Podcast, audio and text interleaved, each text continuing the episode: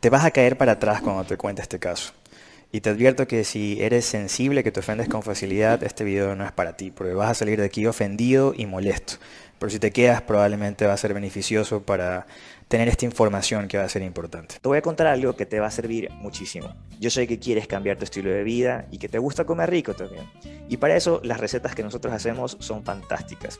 El tema es que muchos de ustedes solamente tienen poco tiempo para ver videos y me han pedido que hagamos videos bien cortos de recetas, como los que tenemos en la zona VIP.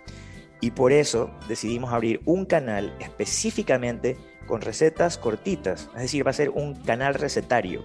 Un minuto, un minuto y medio para que puedas ver todas las recetas riquísimas, saludables y muy fáciles de preparar además. Para ver los videos que ya tenemos, solo tienes que hacer clic en el link en la descripción. Nos vemos allá. Bueno, hace un par de semanas tuve la primera cita con una chica que vive en Puerto Rico, que nos contactó para una cita y personalmente tomé su caso.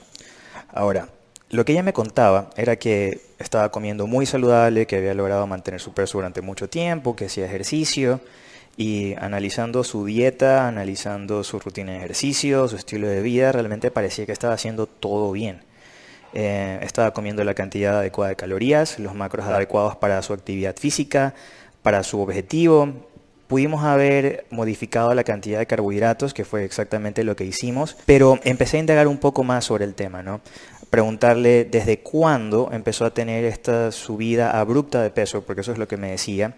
Y también empezó a hacer más preguntas y coincidió que estaba teniendo problemas para dormir, que estaba teniendo un poco de ansiedad y que sentía que estaba comiendo más, que no podía controlarse de comer algunas cosas específicamente, y te voy a decir cuáles son, y eso estaba haciendo que, suba de peso. Entonces, para hacerte el resumen, ella estaba llevando una dieta con las calorías adecuadas, la rutina ah, adecuada para ella, muy buenos macros, estaba haciendo todo bien, alimentos eh, aparentemente no procesados, y, mm, había mantenido bien su peso. Pero unos tres meses antes de contactarnos empezó a subir de peso desmesuradamente a pesar de estar comiendo básicamente lo mismo pero en mayor cantidad. Le pregunté si había habido algún cambio en su vida hace esos tres meses, no solamente en la alimentación y en el ejercicio, sino tal vez un poco más de estrés, que estaba durmiendo menos o si estaba tomando suficiente sol por el tema de la vitamina D.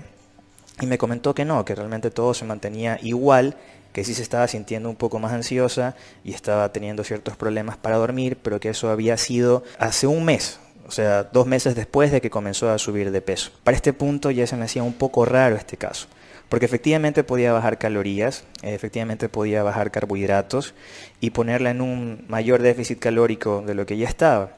Pero si ya había estado manteniendo su peso con, eso, con esa misma dieta y esa misma rutina, tenía que haber algo más que estaba pasando que le estaba llevando este incremento de peso y quería llegar al fondo del asunto. Así es que decidí buscar en mis anotaciones y vi que había notado que ciertos alimentos le costaba parar de comer.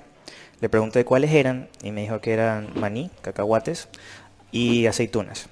Con el maní sí es algo común. Realmente cuando comes maní o cualquier fruto seco y tiene sal, es difícil parar a veces, al menos que tengas la porción específica de lo que tienes que comer. Es muy común. Igual le pedí que por favor me enviara una fotografía del maní y me enviara una fotografía de las aceitunas, aceitunas o olivas. Porque realmente se me hacía bastante raro que las aceitunas o olivas no las pudiera parar de comer. Normalmente tienen un sabor fuerte y eso es algo que con pocas te, llenan, normalmente. Cuando me mandó la fotografía de los alimentos, no me vas a creer.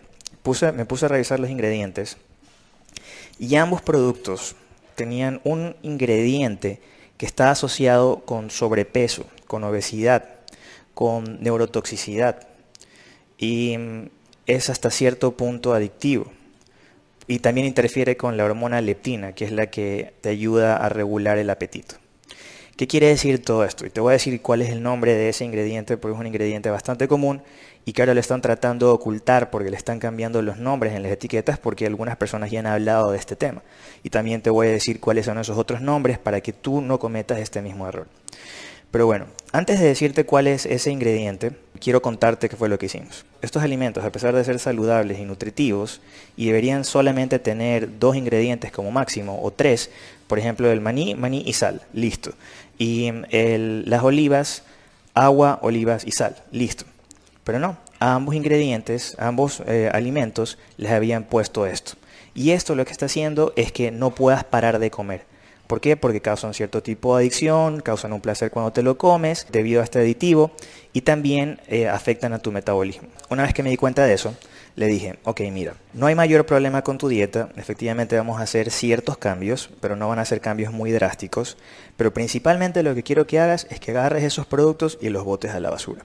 Y me dice, no, pero a mí me gusta mucho el maní y las aceitunas. No importa, vas a comprar maní y aceitunas, pero vas a fijarte que no tenga este ingrediente en particular. Y vas a notar como ya vas a poco a poco ir calmando esa ansiedad por comer en exceso y me preguntó por qué le lo mismo, básicamente. Ese alimento hace que comas en exceso, causa un grande placer debido a este químico, a este químico que tiene ahí, y también te afecta el metabolismo. Entonces, hagamos estos simples cambios que voy a mandar en tu alimentación, en tu proporción de macros, cambia esos alimentos y hablamos en dos semanas y me cuentas cómo te va. Efectivamente, hace un momento, antes de ponerme a grabar este video, conversé con ella y me dijo, no me vas a creer, he estado durmiendo mucho mejor, ya no tengo la ansiedad y efectivamente estoy empezando a bajar de peso, ya no tengo la necesidad de comer en exceso. Imagínate la diferencia que hizo, tan solamente cambiar esto. No creerías que haría una gran, una gran diferencia, pero es así cuando se trata de alimentos procesados que tienen ciertos químicos que alteran la forma en la que trabaja tu cuerpo. ¿Cuál es ese químico?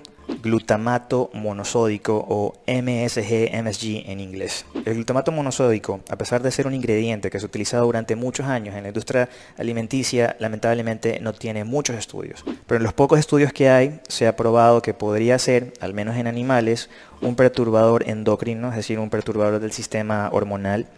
Es hepatóxico, es decir, que daña el hígado, neurotóxico, que daña el sistema nervioso, y también puede causar hipertensión y daños renales. Igual como siempre, voy a dejarte los estudios en la descripción para poder respaldar lo que te estoy diciendo.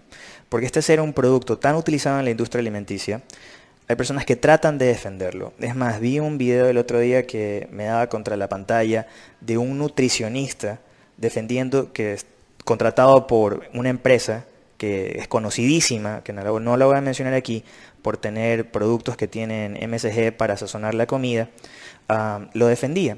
Y decía que incluso podría ayudar a, la salud del corazón y el argumento era totalmente ridículo. O sea, me gustaría reaccionar a ese video, si es que te gustaría que lo haga, por favor deja un like y un comentario en este video porque realmente es, es inaudito.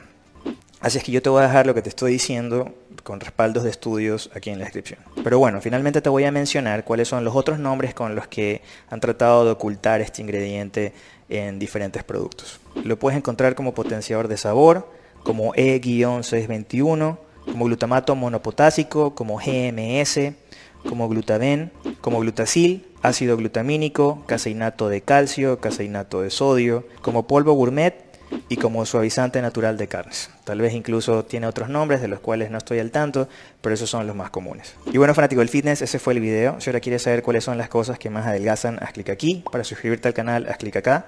Recuerda que puedes separar una cita con nosotros sin importar en qué parte del mundo estés. Mantente sano, mantente fit y nos vemos en un próximo video.